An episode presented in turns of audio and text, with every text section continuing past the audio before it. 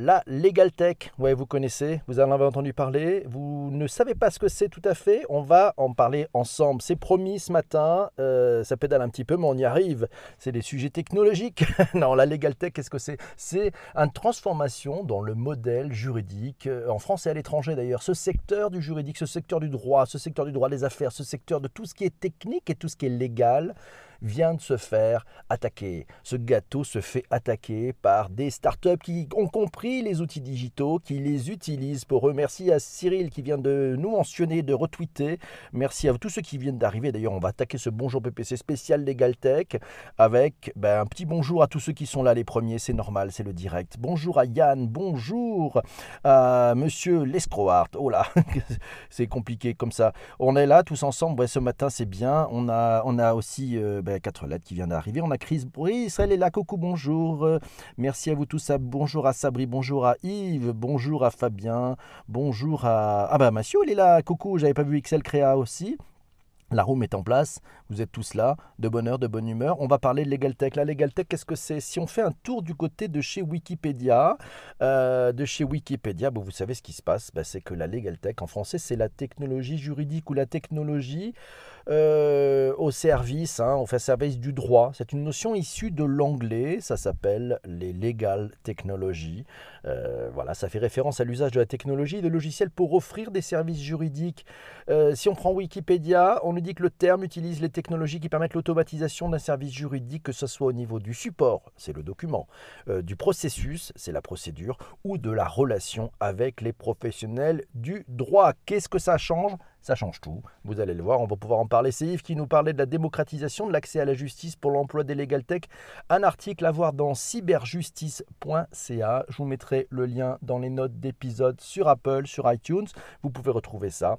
Alors, qu'est-ce qu'on trouve dans cet article Qualifié par certains comme des braconniers ou des pirates du droit, les Legal Tech, abréviation de Legal Technology ou technologie juridique, désignent les technologies qui permettent l'automatisation d'un service juridique, que ce soit au niveau du support, du ou de la relation avec les professionnels du droit, considérés comme une start-up de droit en ligne proposant des solutions exclusivement numériques, ces nouveaux acteurs du monde juridique agissent dans un but bien précis démocratiser les procédures administratives et judiciaires au profit des petites entreprises et des particuliers et qui, pour se positionner, misent sur des technologies digitales de dématérialisation et d'autonomie. Elle s'attaque à, un marché très juteux, on va en parler, et il représente des millions de dollars, notamment aux États-Unis. Bonjour mes amis, comment ça va? On va faire un petit peu de, nettoyage. Alors, les différentes formes de Legal Tech, euh, c'est sur legal-tech.fr, super site à voir les différentes formes de Legal Tech. Parmi les champs d'intervention des Legal Tech, on peut globalement distinguer plusieurs familles. Il y a la famille qui concerne la rédaction d'actes et de documents juridiques. Il y a la famille qui concerne la création et la gestion d'entreprises. Une autre famille, ce sont les litiges et le droit des consommateurs. Ensuite, il y a la famille sur l'arbitrage, puis celle sur la mise en relation entre les justiciables et les professionnels du droit. Euh, la last but not least, parce que ce n'est pas le dernier, l'accès à la justice et le financement d'actions. Et enfin, l'information juridique. Voilà, on va dire que c'est les majeurs, il y en a d'autres, mais bon, ce sont les grandes familles. Euh, voilà, je ne sais pas si vous avez déjà eu recours, vous qui êtes en direct, à ces sujets de Legal Tech. Et c'est XL Créa qui nous dit, par exemple, c'est la création et la validation des statuts d'entreprise en ligne. Oui, ça fait partie du sujet. Bonjour à Sophie qui vient de nous rejoindre. Hello Sophie, comment ça va? Bienvenue vous tous. Bonjour à Michel aussi. Alors les enjeux, ben, c'est Stéphane qui euh, m'a envoyé un message privé sur Twitter euh, qui me dit pour les Legal Tech, pour deux, trois raisons, le cabinet d'avocats est obsolète. La principale raison, c'est que 30 à 40% des tâches sont répétitives et ne nécessitent pour répondre à un dossier qu'à initier un doc avec du copier-coller. Donc quand on fait du contrat de licence des statuts de société, bon, allez, globalement, un algorithme bien fait ou une IA, nous signale Stéphane, ça suffit. L'autre point, c'est justement, d'après Stéphane, que l'IA devient un avocat en puissance. On soulève des problématiques et ben, on, doit, euh, on doit pour cela ben, trouver des, réponses plus rapides, plus efficaces pour transmettre des conclusions. L'IA est au service de ces sujets. Et dernier point sur les legal tech, selon Stéphane, certains problèmes comme les, contestations de PV. Vous savez, c'est ben, ces PV que vous prenez quand vous allez, vous allez contester, effectivement, que vous êtes fait flasher ou autre, ou la réclamation de factures impayées. Ça se base sur un courrier qui est lui-même copié-collé avec un doc attaché. C'est une image du PV ou le PDF de la facture. Bref, les Legal Tech ont un boulevard devant elles face à ben, une catégorie, un métier, un secteur qui n'a pas forcément pris le devant sur les nouvelles technologies et qui est resté un peu pépère avec ses process, ses méthodes, ses outils. Ben, c'est ça la transfo digitale. C'est se réinventer aussi avec les outils d'aujourd'hui, avec les outils technologiques du moment. Les Legal Tech vont accélérer un mouvement qui pourra arriver aussi, nous dit Stéphane, aux médecins et aux comptables. Ah, attention les amis les comptables, 400 milliards de dollars, c'est ce que représente ce marché du droit aux États-Unis. Vous l'avez vu, on vient juste de parler de Stéphane, il vient juste d'arriver. il faudra qu'il écoute le replay sur iTunes. 400 milliards de dollars, c'est le marché de droit aux États-Unis. C'est Massio qui m'a trouvé un truc magnifique, une pépite, c'est les grandes tendances de l'année. C'est un article dans madines.com sur les legal tech françaises. Alors c'est une super infographie avec toutes les images. Voilà, on peut dire qu'il y, y, a plusieurs familles. Hein. On va dire qu'il y a celle qui représente la création et la gestion gestion d'entreprise. Voilà, donc ça, c'est.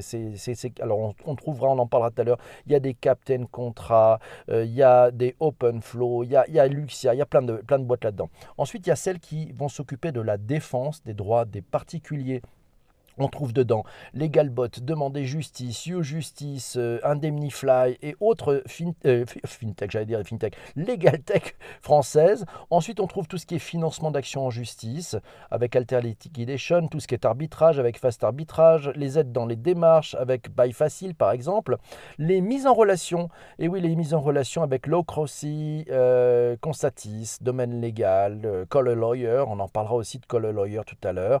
On a tout ce qui concerne le data avec euh, Hyperflex, la protection des données euh, aussi avec euh, Audito, les moteurs de recherche analytique avec Doctrine par exemple, on va en parler aussi, veille juridique c'est Weblex, plateforme de médiation Medicis aussi, les contract management avec ContractSide, la gestion des actes, et oui avec Legal IT, Legal Place, avec LexDev aussi, entre autres. Merci Jean-François, bonjour. Jean-François, comment vas-tu?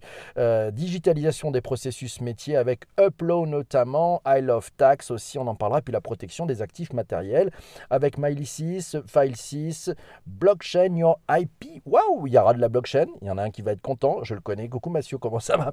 Legal Tech, propriété industrielle l'improbable ubérisation. Euh, je vous ai trouvé cet article dans efl.fr. Euh, je vous mettrai là aussi les liens dans les notes d'épisode selon une récent état des lieux dressé par Walters Clover et Madines. Merci Eva Coco pour ce retweet. Création euh, et gestion d'entreprise, défense du consommateur, financement d'actions en justice, arbitrage en ligne, gestion et création d'actes, services pour professionnels du droit, protection d'actifs immatériels, marques et brevets, gestion des contrats, marketplace de mise en relation, automatisation de la génération de contrats juridiques, data mining dans le domaine juridique, les enjeux de ce nouvel Eldorado, l'Eldorado de la Legal Tech. Euh, ben, sont importants pour qu'un salon annuel ici soit consacré. Ça fait trois ans. C'est Village de la Legal Tech. Ouais, c'est un salon qui a lieu chaque année. Vous pouvez d'ailleurs y aller si ça vous intéresse. Donc il faut savoir deux trucs. Rien ne sert de combattre ces nouvelles technologies, mais ça c'est valable dans tous les secteurs d'activité. Il ne faut pas les combattre, il faut au contraire les intégrer, comprendre comment ça marche et se dire comment on peut avancer avec ces nouveaux acteurs. C'est très simple pourtant, et eh bien, il faut les intégrer bien sûr, mais il est parfois possible d'automatiser, d'optimiser, de gagner en efficacité, en composité, en compétitivité, en coût. Il ne faut pas traîner. Et les professionnels du secteur, on en verra tout à l'heure, ont quatre possibilités face à ces nouveaux acteurs. Certains les appellent les barbares. Non, non, ce ne sont pas des barbares. Hello, hello, je suis un peu à la bourre, nous dit Dominique. Bonjour à Shadia. Et oui, oui, oui, Shadia, c'est elle qui a proposé ce sujet, elle vient d'arriver. Tout dépend des études, nous dit Yann, mais de grosses évolutions réussies et même des hackathons organisés dans ce secteur. C'est vrai, c'est vrai, ça bouge pas mal dans le secteur de la legal tech. Alors, infographie, les chiffres clés 2018, je vous ai trouvé ça dans village-justice.com. Les chiffres 2018, on voit l'évolution du nombre de startups de la legal tech en France. En 2014, on en, en recensait 7. 7 entreprises en 2014. Elles sont passées à 30 en 2015, 70 en 2016, 90 en 2017, pour finir l'année 2018 à 166. Euh, il y a une belle croissance. Il n'y aura peut-être pas de la place pour tout, mais on voit bien que tout le monde, tout le monde s'accélère. C'est Mathieu qui pose la question qui est le Uber de la Legal Tech ben, C'est vous qui allez me le dire. Eh bien, pour les nouvelles technologies sont pour nous, pas, par contre, à la base, et oui, bien sûr, nous dit Jean-Yves, il a raison. Bonjour Jessie. Oh, Jessie, elle est là. Coucou, comment ça va? Bienvenue ici. On est parti pour parler de Legal Tech. Alors, vous savez qu'il y a une association européenne des fournisseurs et startups de la Legal Tech. Ça s'appelle ELTA, ELTA, The European Legal Technology Association. Voilà, c'est une association avec des cabinets d'avocats, avec des entreprises de la, la Legal Technology, voilà, des fournisseurs, des startups, et puis aussi des particuliers. C'est basé à Berlin, mais bon, il traite pour toute l'Europe. C'est Virginie qui me dit voilà un article qui me semble intéressant sur la Legal Tech. Si les technologies rendent possible la transformation numérique des services juridiques dans la pratique, les initiatives sont encore timides. Le choix et les outils des partenaires vus par trois entreprises et une cartographie des Legal Tech pour s'y retrouver, eh ben, ça se trouve sur cercle-montesquieu.fr. Je vous mettrai le lien aussi dans les notes d'épisode. Merci beaucoup Virginie, c'est sympa d'avoir partagé ça. Le secrétariat juridique à l'ère de la legal tech. Oh là là, on trouve des choses formidables ça. Euh, disruption et innovation, c'est dans solutionleséchos.fr. Je vous mettrai aussi le lien dans les notes d'épisode. Alors en synthèse, qu'est-ce qu'on peut trouver, que ce soit pour la création d'une société, l'organisation d'une assemblée générale, la rédaction de rapports, la rédaction de documents juridiques, sont dans la plupart du temps très rébarbatifs. C'est ce que nous disait Stéphane tout à l'heure. C'est beaucoup de copier-coller et beaucoup de paperasse. Seuls quelques paragraphes méritent une grande attention des professionnels du droit. La digitalisation, bah, cette terre digitale permet la génération de documents juridiques simples en quelques clics simplifier les formalités administratives, les formalités avec le greffe ou les impôts, c'est de plus en plus digitalisé. Aujourd'hui, par exemple, on peut faire une opération de changement de dirigeant directement sur Infogreffe. Et oui, ça va beaucoup plus vite. Fini la queue, fini les rendez-vous. L'organisation d'assemblée générale, c'est, vous savez, quand on est juriste, hein, ça demande une grande organisation parce qu'il y a des délais précis, il faut envoyer ça 15 jours avant, il ne faut pas, se planter, il ne faut rien rater. Et bien voilà, maintenant il y a des logiciels d'organisation des assemblées générales qui fonctionnent par rappel automatique les professionnels du droit qui gèrent plusieurs sociétés ou plusieurs groupes, je peux vous dire que c'est très très très utile à retrouver cet article dans solution.leséchos.fr. C'est Virginie qui nous dit par ailleurs, concernant leur accès, les Legal Tech vont pouvoir poursuivre leur entreprise d'accumulation des décisions de justice, rendant désormais probable la réalisation de la justice prédictive et éviter ce qu'on appelle le typo squatting. En conclusion, c'est sur le terrain de la bonne connaissance du droit positif que se joue la responsabilité civile d'un professionnel du droit et non sur sa capacité à prévenir l'avenir grâce aux algorithmes. Article très intéressant. Elle nous signale d'aller voir dallos-actualité.fr. Merci Virginie. C'est Yann qui nous dit nécessaire que les auditions usent de process avec mots-clés pour faciliter la tâche. Euh, ben, la tâche des magistrats. On est parti. Euh, non, non, Jessie, euh, pas today, not today, not today, ma très chère. Yann, le métier de notaire est très. Oui, c'est Shadia qui nous dit à Yann, le métier de notaire est très humain et nécessite un accompagnement, pas seulement administratif. Oh oui, il y a de l'humain. Ne perdez jamais ça. C'est important. Gardez l'humain. Virginie nous signale il y a des startups qui développent des modèles à destination des métiers du droit, souvent à base d'intelligence artificielle pour rendre les textes compréhensibles. il y a aussi des startups startups généralistes ou numériques qui adaptent leur offre au métier du droit, type des outils de coworking. Merci Virginie pour cet input. Guide et observatoire permanent de la Legal Tech et des startups, vous trouverez ça sur village-justice.com. Qu'est-ce qu'on va retrouver sur ce ben, On va retrouver en fait tous les acteurs et on va retrouver des pourcentages. Ça va être intéressant parce que vous allez retrouver des pourcentages sur ces acteurs, comment ils utilisent, qu'est-ce qui se passe. Par exemple, la rédaction d'actes et de documents juridiques, que ce soit en business to business, c'est-à-dire entre autres ou en business to consumer, c'est-à-dire d'entreprise vers les particuliers, ça représente 35% de ces acteurs. L'information juridique, c'est 22%. La mise en relation de, donc de, d'entre les entreprises et les acteurs du droit hein, et les particuliers, c'est 20%. Les outils métiers, la gestion des process pour les métiers du droit, c'est 19%. La mise en relation entre les acteurs du droit et les entreprises, c'est 18%. La gestion des entreprises, 15%. Les sujets autour d'intelligence artificielle, 14%. Le stockage sécurisé. Merci Tristan pour ce partage sur Twitter. Je vous vois tous si vous partagez sur Twitter, n'hésitez pas. Euh, stockage, sécurité des données, valorisation des documents, c'est 13%. Voilà, la liste est longue, vous le retrouverez dans village-justice.com. Utilisation spécifique, alors entre particuliers et professionnels, là aussi dans village-justice.com, une infographie des chiffres clés 2018 intéressante. Pour les particuliers, 80% des particuliers utilisant les Legal Tech le font pour obtenir des informations juridiques. 15% l'utilisent, la Legal Tech, pour régler des litiges, et 25% créent leur entreprise grâce à la Legal Tech. On va pouvoir en parler Pour les professionnels, 15% des pros ont recours à la Legal Tech et s'en servent pour recouvrir des créances. Et, pas, pas, pas, idiot. C'est vrai que c'est compliqué de retrouver des créances hein, quand euh, votre créancier prend du temps. 25% cèdent des Legal Tech pour protéger leur création et 18% y font appel pour gérer leur entreprise. Une infographie à retrouver sur village-justice.com. Je vous mettrai le lien dans les notes d'épisode. Legal Tech, cette start-up qui digitalise le droit. C'est Massio qui m'a envoyé un lien de mbamci.com on trouve là-dedans notamment, alors je vous ai pris deux startups intéressantes, euh, il y en a plein, hein, il y en a sept, mais il n'y en a que deux et vous irez voir les cinq autres dans l'article. Mesindemnités.com, ça permet de calculer à l'avance les indemnités de rupture d'un contrat de travail. Par exemple, une rupture conventionnel, c'est pas mal, de recalculer un solde en tout compte ou d'évaluer l'intérêt d'aller devant le Conseil des prud'hommes. On ne sait jamais. Deuxième startup, Testamento, permet de réaliser un testament en ligne. La plateforme donne accès à des modèles de testament à personnaliser, de faire l'inventaire de ses biens et d'obtenir des informations gratuites pour bien comprendre la législation. Merci Mathieu pour cet article. LegalTech, quand les startups françaises bousculent le marché du droit. Euh, c'est dynamique, c'est chez dynamicmag.com que vous trouverez cet article. Je vous donnerai le lien précis dans les notes d'épisode. Doctrine, on parle de Doctrine. Vous savez, cette startup qui est souvent dénommée le Google des avocats. Doctrine, bonjour amigo. Doctrine met à disposition un fonds de plus de 7 millions de décisions de justice émanant des institutions juridiques comme les cours d'appel et les tribunaux de grande instance. Pour 129 euros par mois, les les juristes peuvent consulter ces nombreux documents. Doctrine. Captain Contrat, plateforme qui facilite la vie juridique des entreprises. Elle a été créée en 2013. C'était fin novembre, c'était en novembre 2013. Les deux frères, Maxime et Philippe Varnier. La start-up, merci Rudy pour ce partage sur Twitter. Euh, la start-up Captain Contrat propose aux entreprises une plateforme qui offre des contenus et services pour les aider dans des démarches juridiques, comme la création d'une société, la rédaction des contrats de travail et commerciaux. Et puis il y a pas mal de services qui tournent autour. Allez faire un tour sur euh, Captain Contrat. La start-up française EasyLaw veut devenir le doctolib des métiers du droit. On trouve ça sur latribune.fr. Vous irez voir l'article, je vous donnerai le lien précis. La recherche d'un avocat, vous savez, ça peut tourner vite au parcours du combattant. C'est pas tout à fait simple. C'est pas tout à fait simple de trouver ça. Et partant de ce, ce qu'on appelle un pain point, vous avez une difficulté de marché, une difficulté pour l'utilisateur. Cette start-up parisienne, EasyLaw, a développé une plateforme de prise de rendez-vous entre particuliers et professionnels du droit, euh, exclusivement des notaires, des huissiers et des avocats. Ouais, c'est possible. Bonne journée à vous tous.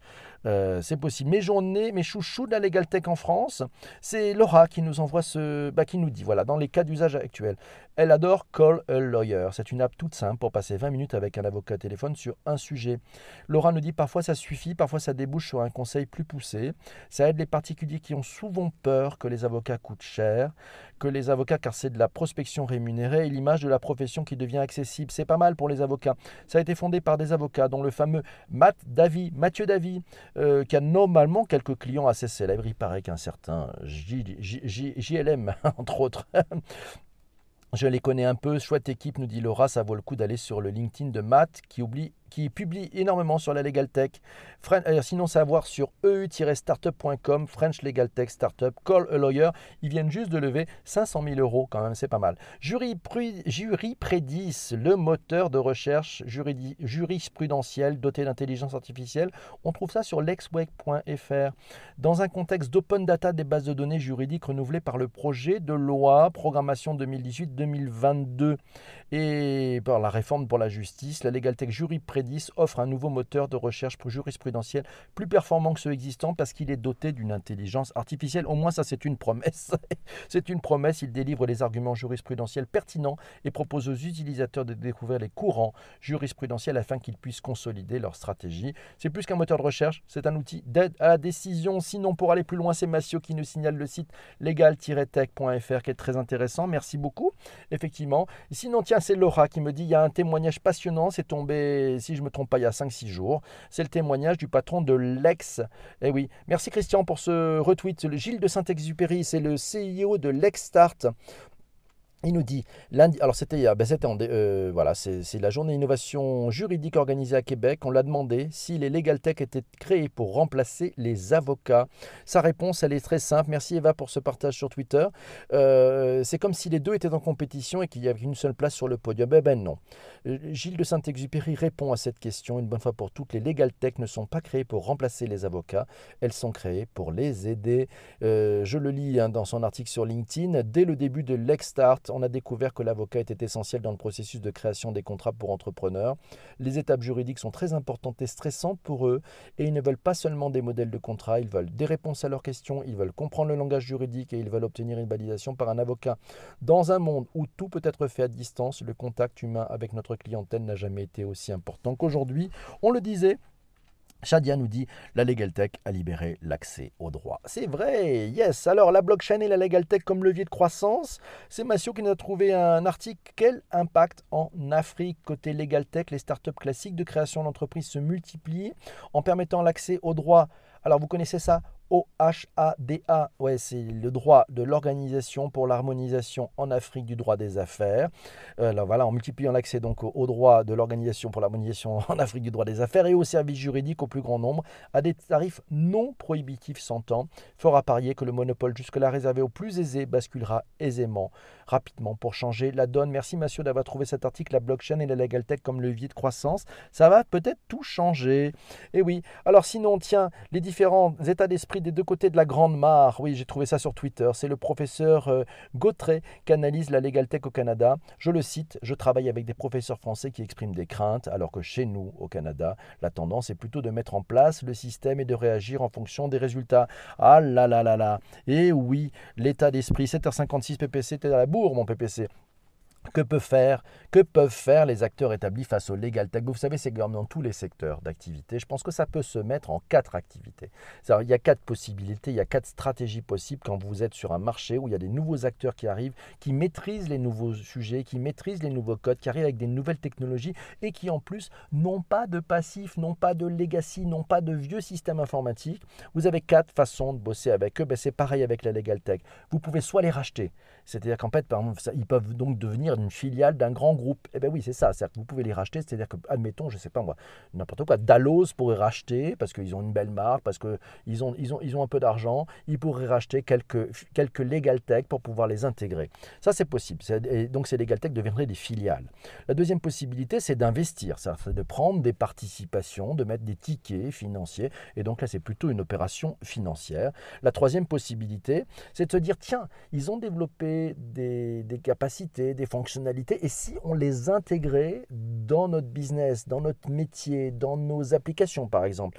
Euh, voilà, donc ça permettrait de finalement de, prendre ces, valeurs ajoutées, de les payer bien sûr, mais de pouvoir les intégrer et d'amener une valeur ajoutée suffisante pour pouvoir prendre la part de marché par, rapport aux acteurs traditionnels. Et puis le quatrième point, ben, c'est de mettre en place des partenariats pour générer du business ensemble. C'est Virginie qui m'envoie un article de start-up euh, dans, dans startleseco.fr comprendre la Legal Tech en quatre graphes et elle confirme les avocats semblent être les clients les plus convoités par les startups de la Legal Tech devant les entreprises. Et eh oui, c'est sympa. Les Legal Tech remplaceront-elles les avocats? C'est Massio qui nous envoie cet article de legal-tech.fr.